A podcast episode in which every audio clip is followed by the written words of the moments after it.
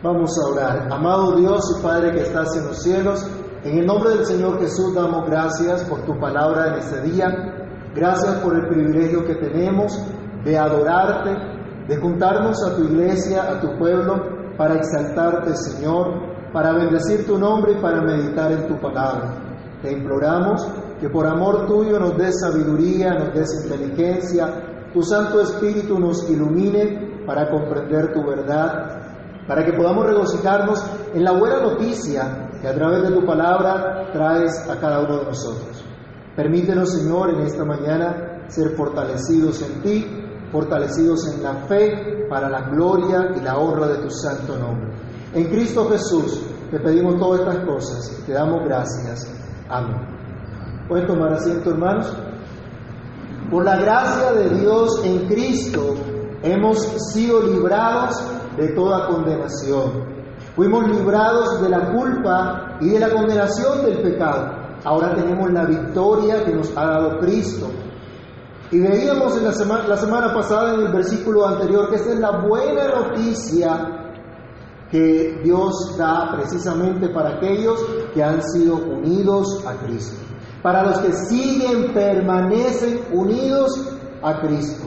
Para los santificados y justificados. Definitivamente podemos decir que es maravillosa la paz que ahora gozamos con Dios por medio de nuestro Señor Jesucristo. La paz que inunda nuestros corazones en medio de las dificultades, de las adversidades que podemos vivir en este tiempo. Cristo Jesús, el Hijo eterno de Dios, se hizo hombre para salvarnos, se hizo hombre para llevar nuestra culpa, para llevar nuestra condenación. Y es solamente por Él que hoy podemos nosotros gozarnos en Dios. Solamente por Él que hoy podemos dar gracias a Dios por esto. Porque ¿cómo es posible que el indigno pecador, que el esclavo pecador pueda hoy recibir esta liberación? ¿Cómo es que tú y yo hoy podamos experimentar la liberación de la culpa del pecado? ¿Cómo se nos aplica esta maravillosa redención obrada por Cristo? Eso es lo que pasamos a considerar entonces a partir del versículo 2 de la carta a los romanos, enfatizando en la obra del Espíritu Santo, en la obra del Espíritu de Dios. Y en este capítulo de la carta a los romanos, en múltiples oportunidades se menciona la obra del Espíritu de Dios. Desafortunadamente, las sectas desdibujan por completo la obra del Espíritu Santo y atribuyen al Espíritu de Dios cosas que la Biblia no le atribuye. Pero el apóstol acá nos está enseñando que gracias a la obra de nuestro Señor y Salvador Jesucristo en la cruz del Calvario, ahora somos libres por el Espíritu Santo. Vamos a meditar en esto, así titulamos nuestro estudio el día de hoy, Libres por el Espíritu Santo. Comencemos a reflexionar entonces acerca de cuál es ese espíritu que nos hace libres. Y podemos decir en primer lugar que es, como dice aquí la Escritura, el espíritu de vida. El espíritu que nos hace libres es el espíritu de vida. Dice nuestro texto, Romanos 8.2, porque la ley del espíritu de vida en Cristo Jesús me ha librado de la ley del pecado y de la muerte. En el capítulo 7 que ya estudiamos, habíamos visto al creyente en su continua lucha contra el pecado, en la continua lucha de sus inclinaciones pecaminosas, de su vieja naturaleza, que es gobernada por un principio de pecado, que rige el pecado, que lleva como fruto la muerte.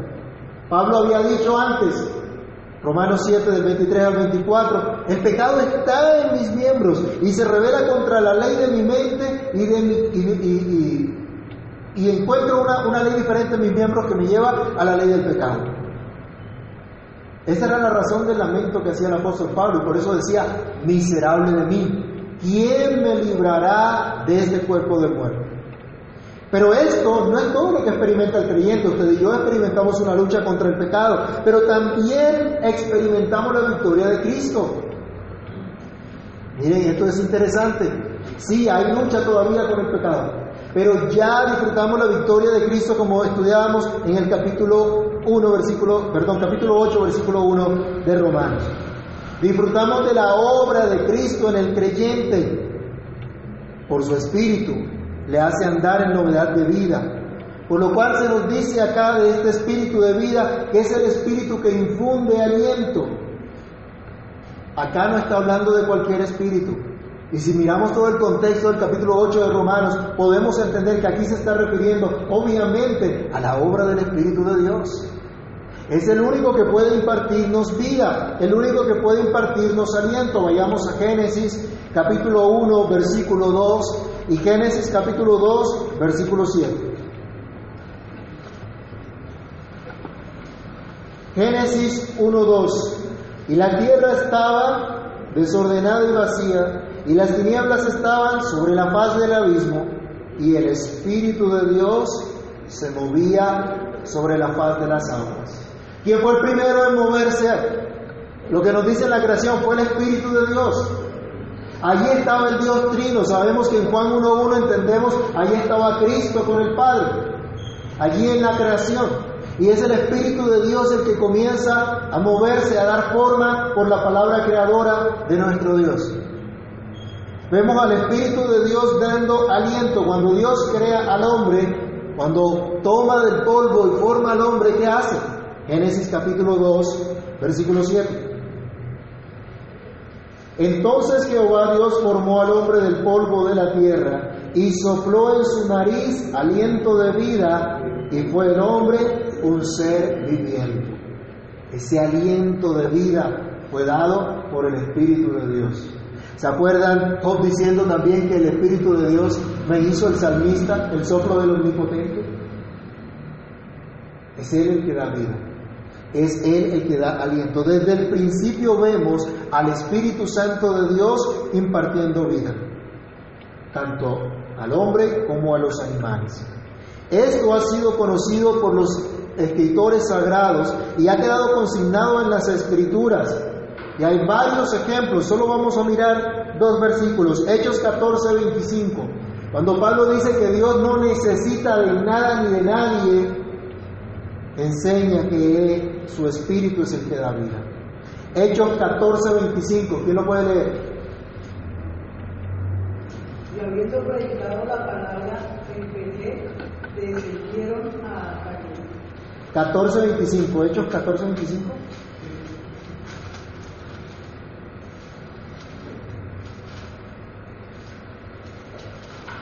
Ops, perdón hermanos, aquí coloqué la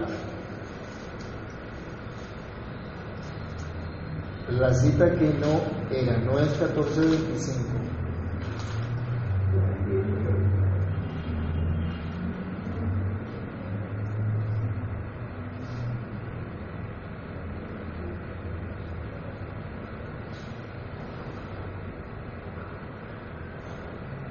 No, esta no es la, la, cita. Pablo estaba argumentando allí que Dios no necesita de nada ni de, nadie, porque Él es el que da vida y aliento a todas las cosas.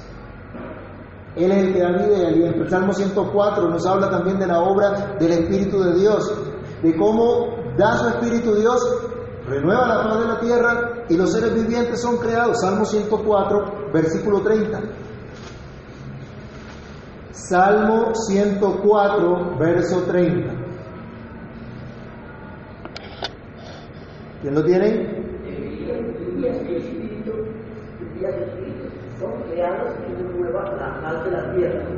Envía tu espíritu, son creados, renuevas la paz de la tierra. Esto es lo que hace Dios. Solo el Espíritu de Dios infunde aliento, tanto físicamente como espiritualmente. Y a esto es el énfasis que queremos hacer. Juan capítulo 6, versículo 63 el Señor Jesús nos declara lo que son sus palabras, lo que imparten sus palabras. Juan capítulo 6, verso 63.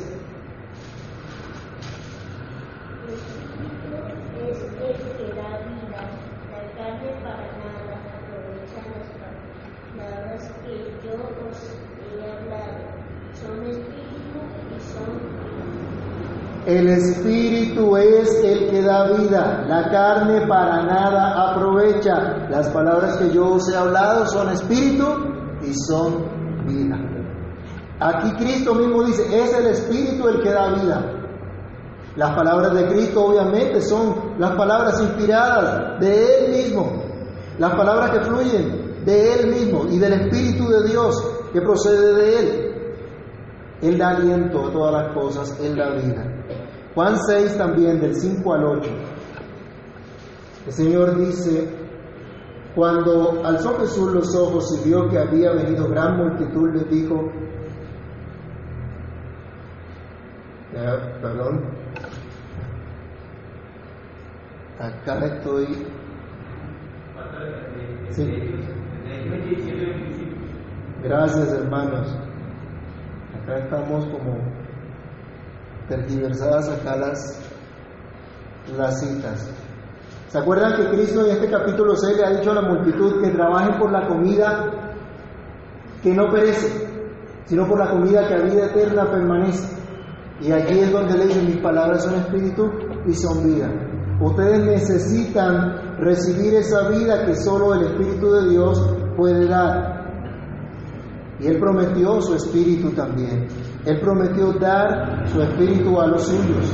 Gálatas capítulo 6, versículo 8.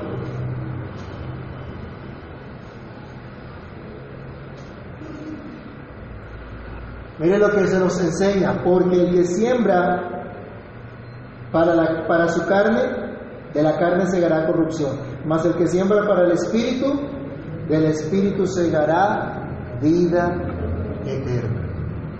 Es el Espíritu de Dios el único que puede producir esta vida. Y más cerca todavía, lo vamos a ver, Romanos 8:11. En el capítulo que estamos estudiando, ya en el versículo 11, Él nos dice, ¿qué pasa con el Espíritu de Dios en el creyente? ¿Qué dice Romanos 8:11? Y si el Espíritu de aquel que levantó de los muertos a Jesús mora en vosotros, el que levantó de los muertos a Cristo Jesús, vivificará también vuestros cuerpos mortales por su Espíritu que mora en vosotros. Cuando el profeta Ezequiel tiene una visión en la que Dios le muestra la condición del pueblo de Israel, lo lleva a un cementerio o a una fosa común, pudiéramos pensar hoy nosotros, porque habían huesos regados por un campo y dice que eran secos en extremo. Ezequiel capítulo 37. Y cuando, cuando Ezequiel ve estas cosas, el Señor le dice, hijo de hombre, ¿vivirán estos huesos? La respuesta del Señor tú lo sabes. Y Dios le dice, profetiza. Y di al Espíritu, ven sobre estos huesos y vivirán. Y él hizo tal como Dios le mandó. Y entonces dice que hubo como un terremoto, un sonido tan fuerte y empezaron a juntarse hueso con su hueso y se formó un, ejército grande en extremo. Y Dios les dio vida. Y esto para enseñarle, para Dios mostrarle y decirle, esta es la casa de Israel. Que dicen que ya no tienen esperanza, que dicen que son como huesos secos, pero Dios les da vida. ¿Y quién es el que da esa vida? Pues precisamente el Espíritu de Dios. Ezequiel 37 del 1 al 14 se encuentra ese pasaje que les acabo de referir. Era el Espíritu de Dios el que daría aliento a aquellos que habían regresado a la deportación de Babilonia para que reconstruyeran el templo que había sido desbaratado 70 años antes. Por eso el profeta Zacarías hablando a Zorobabel, hablando a los líderes que habían regresado de la deportación y animándolos para que trabajaran en la obra de Dios, para que sirvieran al Señor a pesar de las dificultades tan tremendas en las que se estaban, eh, estaban viviendo, les dice algo bien importante, Zacarías capítulo 4, versículo 6. Alguien que lo lea, por favor. Zacarías capítulo 4 versículo 6.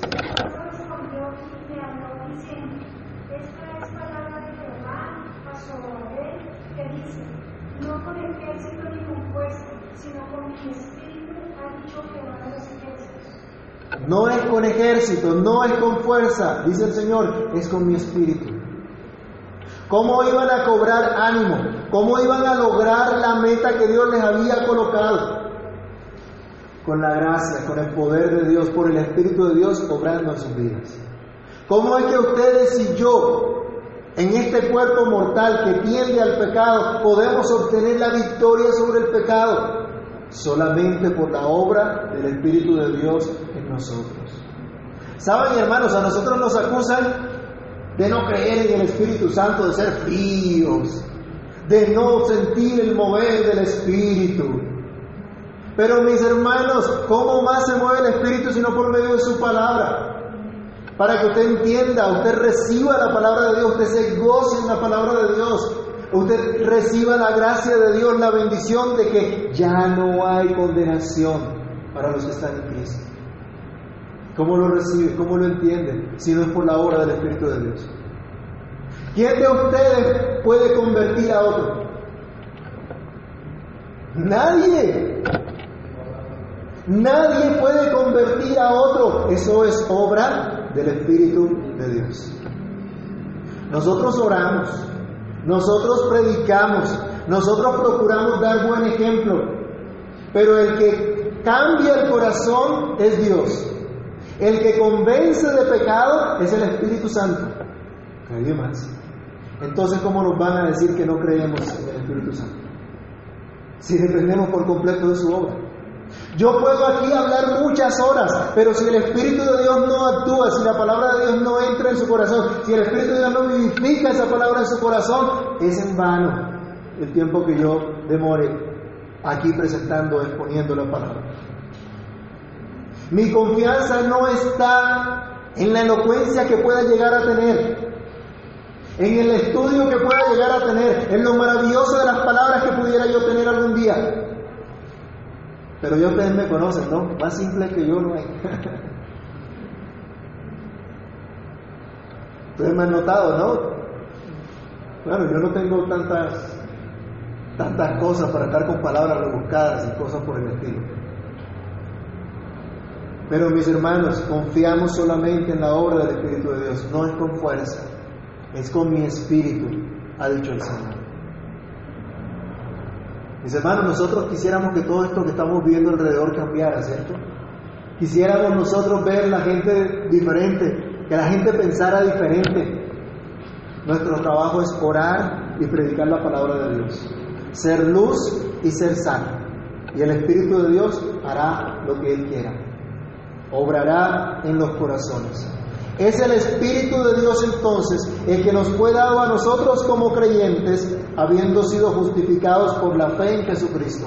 En Romanos 5.5 el apóstol Pablo ya nos decía que justificados por la fe tenemos paz para con Dios y que la esperanza que tenemos ahora no nos avergüenza porque el amor de Dios fue derramado en nuestros corazones y evidencia de ese amor es que nos dio su Espíritu Santo. Ahora tenemos su Espíritu Santo. El Espíritu de Cristo, Pablo utiliza esta frase también. Él dice, si alguno no tiene el Espíritu de Cristo, no es de Él. El Espíritu que nos hace libre es el Espíritu de Cristo precisamente. Esa promesa del Padre que Cristo dijo enviaría a los creyentes. Y esto se cumplió una vez Él ascendió al cielo. Juan capítulo 15, versículo 26. Está esta promesa que Cristo había dado a los suyos. Juan capítulo 15, versículo 26. Pero cuando venga el consolador, a quien yo os enviaré del Padre, el Espíritu de verdad, el cual procede del Padre, Él dará testimonio acerca de mí. Pero también en el siguiente, el siguiente texto, por favor, alguien que lea Juan 16, 7.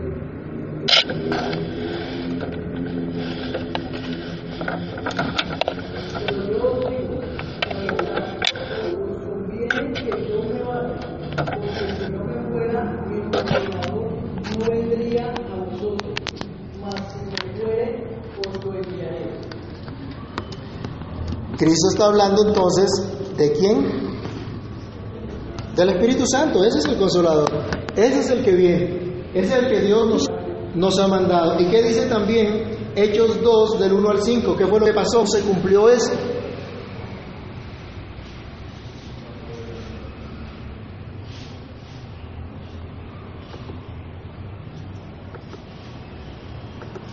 Hechos 2 del 1 al 5.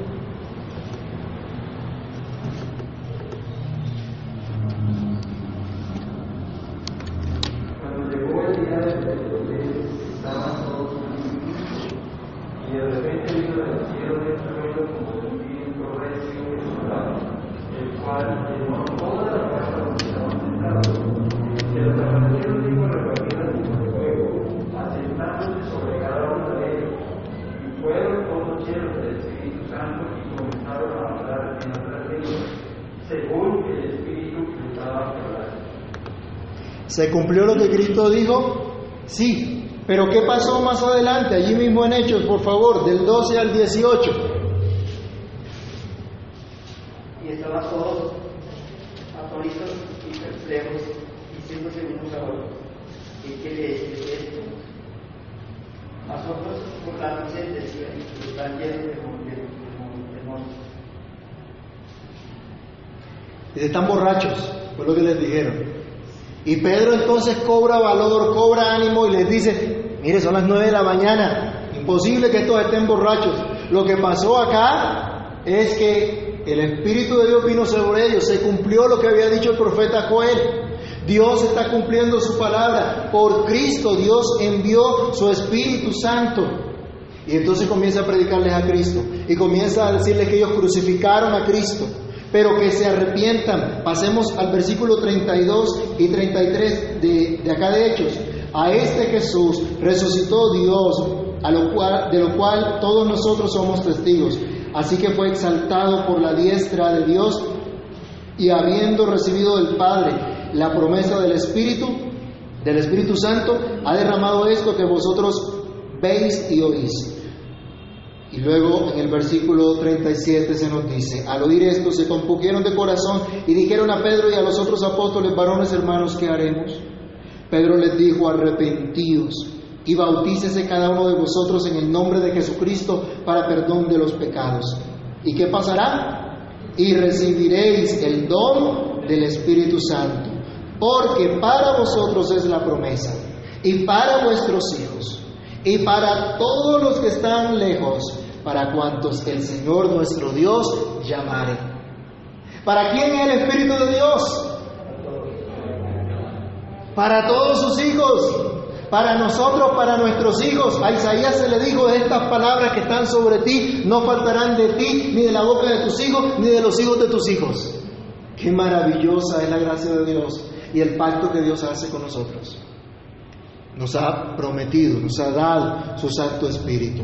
Efesios capítulo 1, versículo 14, nos dice el apóstol Pablo también que ahora el Espíritu de Dios nos sella, que ahora el Espíritu de Dios es la garantía de ese contrato que Dios hizo, de esa promesa que Dios hizo, es la garantía, las arras de nuestra herencia. Este es el Espíritu que reciben ahora los que fueron unidos a Cristo se nos ha dado por medio de Cristo. En Tito capítulo 3, del verso 5 al versículo 6, se nos dice que fuimos salvos por qué cosas? Por las buenas obras que hemos hecho.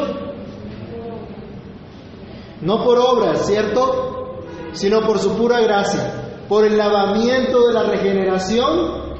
¿En quién? En el Espíritu Santo el lavamiento de la regeneración del Espíritu Santo. La obra del Espíritu de Dios en nosotros. Así que mis hermanos, este Espíritu de Cristo es el que nos liberta, el que nos hace libres de la condenación, de la culpa, en base a los méritos, a la obra de Jesucristo, porque Él es el Espíritu que nos une a Cristo. Romanos capítulo 8, 15 nos dice que ahora podemos referirnos a Dios con confianza como nuestro Padre. Podemos decirle, Abba Padre. Los que son padres acá les han dicho pa, ma, o papito o mamita. Los chiquitines suelen hacer eso, ¿no? Y sobre todo cuando quieren algo. sí. Papito querido. y el abrazo. Y después viene la petición.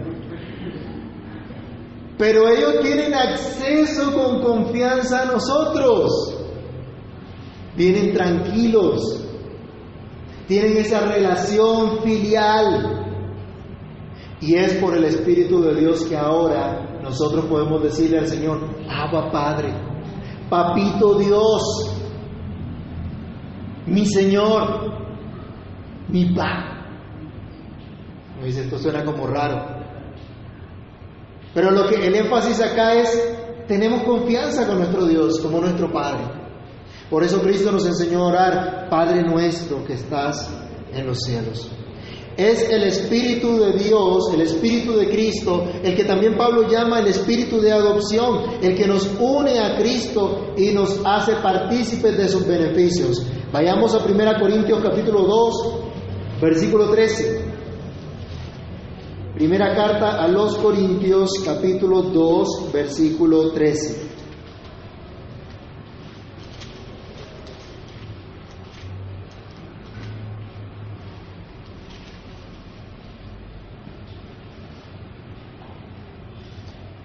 Pablo dice, lo cual también hablamos no con palabras enseñadas por sabiduría humana, sino con las que enseña el Espíritu, acomodando lo espiritual a lo espiritual.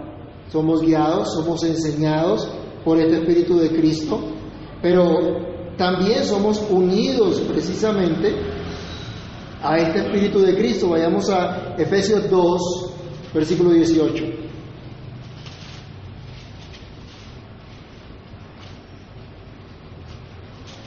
Efesios 2, 18. Porque por medio de Él, es decir, por medio de Cristo, los unos y los otros tenemos entrada por un mismo espíritu al Padre. Es el Espíritu Santo el que nos hace conocer y recibir lo que Dios nos ha concedido en Cristo. Es el Espíritu Santo el que nos hace ver la gracia de Dios en Cristo para que nos rindamos a Él, para que lo reconozcamos como nuestro dueño, como nuestro Señor, como nuestro Salvador. Hablando de los dones espirituales, en 1 Corintios 12, el versículo 13, el apóstol Pablo nos dice que nadie puede llamar a Cristo Señor sino por el Espíritu Santo. Y no está hablando aquí de un formalismo, ¿no? Está hablando del reconocimiento del señorío de Jesucristo. ¿Quiénes son los únicos que reconocen el señorío de Cristo en sus vidas? Solamente los cristianos, solamente los que han sido redimidos, solamente los que tienen el Espíritu de Dios. Así que el verdadero creyente que ya está unido a Cristo por el Espíritu Santo que le ha sido dado, el verdadero creyente sabe que no hay ninguna condenación para él gracias a la obra expiatoria de Cristo, gracias a que el Espíritu Santo le ha sido comunicado. Es este espíritu de vida, el espíritu de Cristo, el que nos une a nuestro Salvador, el que, gracias a Cristo, nos libra de la ley del pecado y de la muerte, que nos lleva a nuestro segundo punto. El espíritu nos hace libres. Otra vez nuestro texto, porque la ley del espíritu de vida en Cristo Jesús me ha librado de la ley del pecado y de la muerte. Pablo hace entender con esto que no solo él, sino también los creyentes que estaban en Roma, los que estaban escuchando sus palabras, así como todo creyente que escucha estas palabras a lo largo de la historia y en esta oportunidad, han sido librados por la obra de Cristo, la cual su Espíritu aplica en sus corazones, trayendo una verdadera vida nueva, trayendo una verdadera libertad, Pablo decía, donde está el Espíritu de Dios, allí hay libertad. Y algunos han utilizado este texto para hacer de cuanta cosa, ¿no? Para hacer unas cosas extrañas ahí, unas piruetas en el culto y la gente por allá eh, revolcada en el piso y haciendo eh, malabares. No. La verdadera libertad que tiene el cristiano la tiene gracias a que el Espíritu de Dios mora en él a que el Espíritu de Dios vive en él. Por eso, hermanos, no podemos nosotros arrodillarnos delante de ningún hombre someternos a ningún hombre porque nuestro Dios es el único que nos ha librado. Respetamos a las autoridades puestas por Dios siempre y cuando estas autoridades no nos lleven a pecar contra Dios. Cuando la autoridad comienza a decirnos, no hagas lo que Dios te mandó, allí tenemos que decir qué cosa. Es necesario obedecer a Dios antes que a los hombres. Es el Espíritu de Dios el que nos ha librado. Donde está el Espíritu de Dios, allí hay libertad. Ahora en nuestros corazones hay verdadera libertad gracias al Espíritu Santo. El verdadero creyente está unido a Cristo por el Espíritu Santo que le ha sido dado. Sabe que ya no hay condenación para él. Ahora vive para Dios. Ha sido libertado para vivir para Dios. Lucas 1.74. ¿Qué era lo que decía este hombre cuando recibe esta revelación, cuando ve eh, la obra de Dios anunciando la venida de Cristo y cuando se cumple la venida de este Mesías? Alguien que lea Lucas 1.74. Que librados de nuestros enemigos, sin temor. Ajá. Librados de nuestros enemigos, sin temor les serviríamos. Esto fue lo que dijo el papá de Juan el Bautista. Dios prometió un Salvador. Y este Salvador nos libraría de nuestros enemigos. ¿Para qué? Para que le sirviéramos a nuestro Dios. Somos libres para servir a nuestro Dios. El mundo entero y la iglesia profesante que no practica la fe verdadera clama por libertad, que más bien podemos decir nosotros es libertinaje, para que cada quien haga como le parezca. Pero en realidad esto no es más que hipocresía, como lo que hoy llaman a la empatía, para entender los reclamos por medio de las vías de hecho de unos que afectan los derechos o libertades de otros. El sistema de gobierno en el mundo entero está restringiendo nuestras libertades, no solo aquí en Colombia, es en el mundo entero que estamos viendo este fenómeno, pero nos dicen, es por nuestro bien, es para tener un mundo mejor, tan lindo, ¿cierto? Tan romántico. Esto no es más que mentira e hipocresía. El libertinaje de muchos el libertinaje que están promoviendo no es más que esclavitud al pecado. El verdadero creyente tiene una nueva esperanza, tiene una nueva vida, es verdaderamente libre por la obra de Cristo, por la obra del Espíritu de Dios que ahora opera en él. Por esa obra de Cristo es que el Espíritu de Dios, el Espíritu de vida, nos hace verdaderamente libres tal como lo anunció Cristo. Romano, perdón, Juan capítulo 8, versículos 31 y 32. Él dice, si ustedes permanecen en mis palabras, serán verdaderamente libres. Conocerán la verdad y la verdad los hará libres. Y el Espíritu de Cristo es el Espíritu de verdad. Es el que nos enseña la verdad. Es el que nos ha traído a esta verdad de Dios y es el que ahora nos dirige como hijos de Dios. Por medio del Espíritu podemos decir, Abba Padre, como mencionábamos hace un momento. Y es por medio del Espíritu que podemos caminar en esta vida sin condenación, como vimos en Romanos 8.1. Ahora pues, se lo aprendieron, ¿no? El domingo pasado lo estábamos aprendiendo. Ahora pues, ninguna condenación hay para los que están en Cristo Jesús, los que no andan conforme a la carne, sino conforme al Espíritu. El que nos asegura que por la justicia de Cristo en verdad gozamos de vida y paz es el Espíritu de Dios, como veremos más adelante la próxima semana en Romanos 8:4. Las palabras de Cristo, hemos dicho, son espíritu y son vida. Solo el Espíritu nos conduce por esa vida. Es solamente por el Espíritu Santo que podemos comprender la palabra de Dios como nuestra norma de fe y conducta. El incrédulo no va a aceptar esto. El incrédulo no se va a someter a esto. Cuando llega un cristiano, o bueno, que se identifica como cristiano, a ciertos lugares de, de gobierno, ¿qué es lo que le dicen primero? ¿Ah? Que no venga con su Biblia. Que aquí tenemos una constitución, que deje su Biblia allá en su casa. pero que siga la constitución. La gente odia la Biblia, odia la palabra de Dios. Pero hermanos, a esto es lo que nos guía el Espíritu, a someternos a la palabra de Dios. Los no creyentes minan la autoridad de la palabra de Dios. ¿Usted ha escuchado del liberalismo que se metió en la iglesia hace muchos años? El liberalismo teológico, donde comenzaron a decir, no, la palabra realmente no quiere decir esto, no, la historia de Adán y Eva realmente es un mito, esto en verdad no ocurrió, esto es simplemente una alegoría. Al que llaman papa dice que eso es un mito, ¿no? Y que el infierno no existe, por ejemplo. Y algún, y algún supuesto reformado muy famoso en Estados Unidos también dice que es un mito. O sea, no se salva a nadie. Esto es terrible, hermano. Pero gracias a Dios por su Espíritu, que es el que nos conduce a toda verdad. Es por el Espíritu de Dios que nosotros vamos a poder aprobar lo que es bueno y lo que es agradable a Dios. Romanos capítulo 12, versículo 1 al 2, todavía no vamos a llegar hasta allá, pero se nos dice, así que hermanos, os ruego por la misericordia de Dios que presentéis vuestros cuerpos en sacrificio vivo, santo, agradable a Dios, que es vuestro culto racional. No os conforméis a este siglo, sino transformaos por medio de la renovación de vuestro entendimiento, para que comprendáis cuál sea la buena voluntad de Dios agradable y perfecta. ¿Qué nos está diciendo Pablo aquí? ¿Que el Espíritu de Dios nos va a tumbar al piso? Que el Espíritu de Dios nos va a hacer tener una mente diferente. Vamos a renovar nuestra manera de pensar. Ya no pensamos como el mundo, sino como Dios dice. ¿Quiere ver la diferencia entre un creyente y un humanista?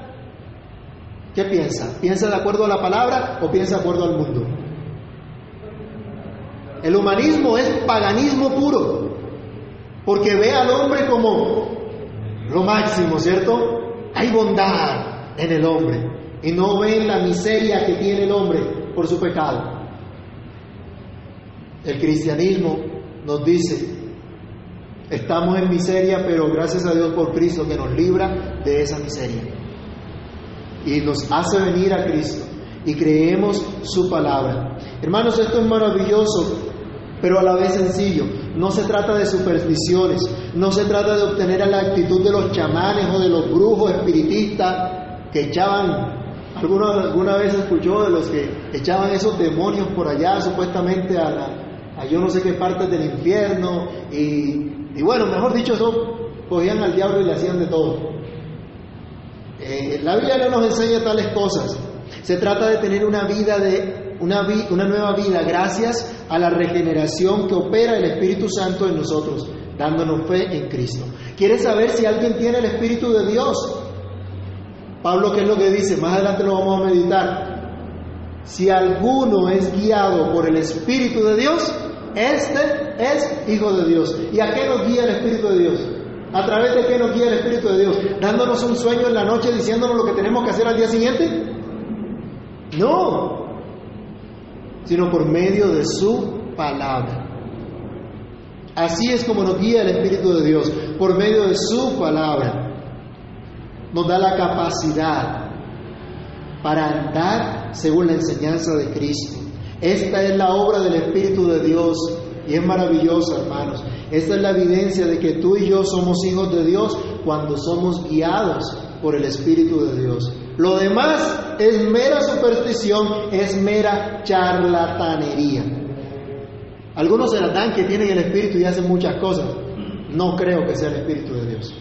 El Espíritu de vida que ahora nos gobierna, el principio rector de nuestra vida ahora es el que imparte el Espíritu Santo, que arruina el poder del pecado. Es el Espíritu de Dios el que nos aplica la redención comprada por Cristo, el que sella esta salvación efectuada por Cristo en la cruz sobre todos los redimidos. Es el Espíritu Santo el que nos hace ver cuán grande y glorioso es nuestro Salvador, que nos ha rescatado de nuestro gran estado de pecado y de miseria. Es el que nos muestra que ahora estamos unidos a Cristo y que ahora somos nueva criatura. Es el Espíritu el que nos asegura que si alguno está en Cristo, nueva criatura es, todas las cosas viejas pasaron y aquí todas son hechas nuevas. Es por la vida que nos ha impartido el Espíritu de Dios, gracias a los méritos de Cristo, que ahora podemos luchar contra el pecado cada día. Terminemos leyendo algunos ejemplos. Romanos 8:13 y Gálatas 5:16. Mientras lo buscan, les recuerdo que Pablo le decía a Timoteo, Dios no nos ha dado espíritu de cobardía. Dios no nos ha dado espíritu de temor, sino que nos dio espíritu de poder, de amor y de dominio propio. ¿Y qué dice Romanos 8:13? Porque si vivís conforme a la carne, moriréis. Mas si por el Espíritu hacéis morir las obras de la carne, viviréis. Es por Él que vivimos. Y Gálatas 5:16. Digo pues, andad en el Espíritu y no satisfacáis los deseos de la carne. Camina de acuerdo al Espíritu de Dios. Vive tu vida según la dirección del Espíritu de Dios. Nuestra vieja naturaleza inclinada al pecado está dispuesta siempre a seguir los designios del pecado. Pero la buena noticia es que ya esa naturaleza no gobierna en nosotros, ahora gobierna el Espíritu de Dios. Porque Cristo venció su poder, por Cristo venció con su gran poder, ahora nos ha dado su Espíritu Santo y también por ese gran poder se arruina el pecado en nuestras vidas. Porque Cristo es quien por su Espíritu gobierna ahora en nosotros, por su Espíritu, por su palabra, y arruina el poder de la muerte.